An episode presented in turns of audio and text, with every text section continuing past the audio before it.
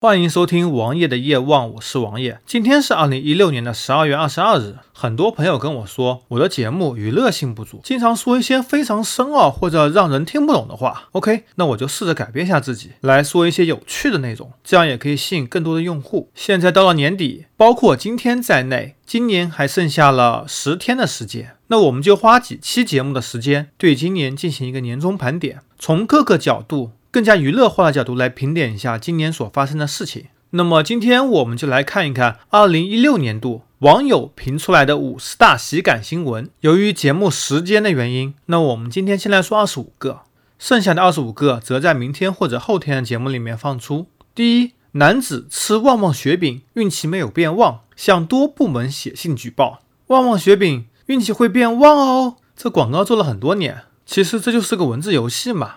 用户也真的有资格去举报，但是举报了就觉得这个用户智商真的很不足啊！较真是我们鼓励的，更多的人来较真可能会对社会更有帮助，但是这个智商 实在令人捉急。第二，天真女子一年被骗一百一十八次，骗子感叹她是除我妈外对我最好的人。第三，男子住酒店，枕头底惊现万元现金，然后怒投诉，肯定没换枕套。第四。湖南男子因普通话太烂，电话诈骗没有一个人相信他。第五，湖北小伙路遇女友跟人亲热，当街踹情敌，发现女友的情敌居然是自己的亲爹。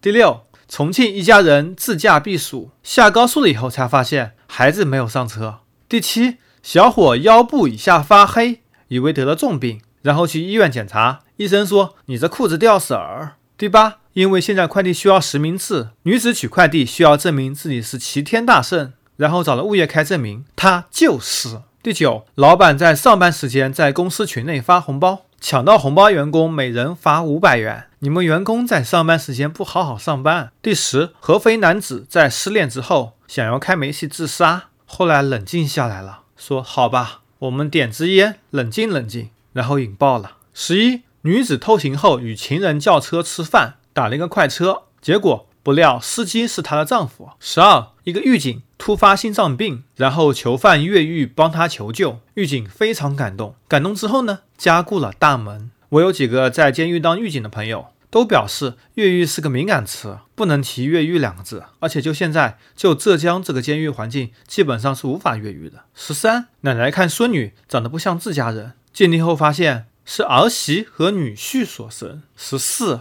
骗子网上卖活体葫芦娃，寄了空箱子，诡辩说这是六娃，六娃会隐身，这个居然会有人相信。十五，为了帮自己高二的女儿追男生，然后挪用公款帮其出国整容。十六，湖州男子违章，然后警察问话，他自称来自银河系，威胁交警说扣车就要毁灭地球。那个视频也真的非常搞笑，为了装个逼，连话都说不清楚了。十七，老婆连生两胎都是女孩，男子觉得很没面子，挥刀自宫。其实现在很多农村也开始刷墙了，生儿生女都一样，生了儿子娶不到媳妇儿，其实也是如此吧。我身边基本上都是男女比例严重失调的。现在的社会显然女孩更有优势。十八，男子刚出狱又作案，被抓时正在看法制节目，学习抢劫知识。十九，贵州一养猪场没有公猪，但是四头母猪。却相继怀孕产崽，估计是隔壁老王家养的猪。二十，男子聚会得知同学当老板，郁闷了一个月，然后瘦了十多斤，减肥妙法。二十一，减肥抢完姑娘，还送她回去，称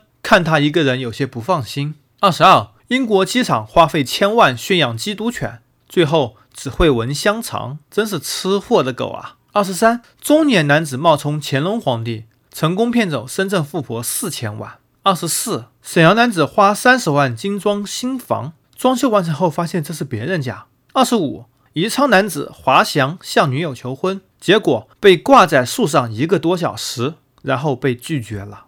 在今天呢，就先讲这二十五个，想听后二十五个，请继续关注我的节目，谢谢。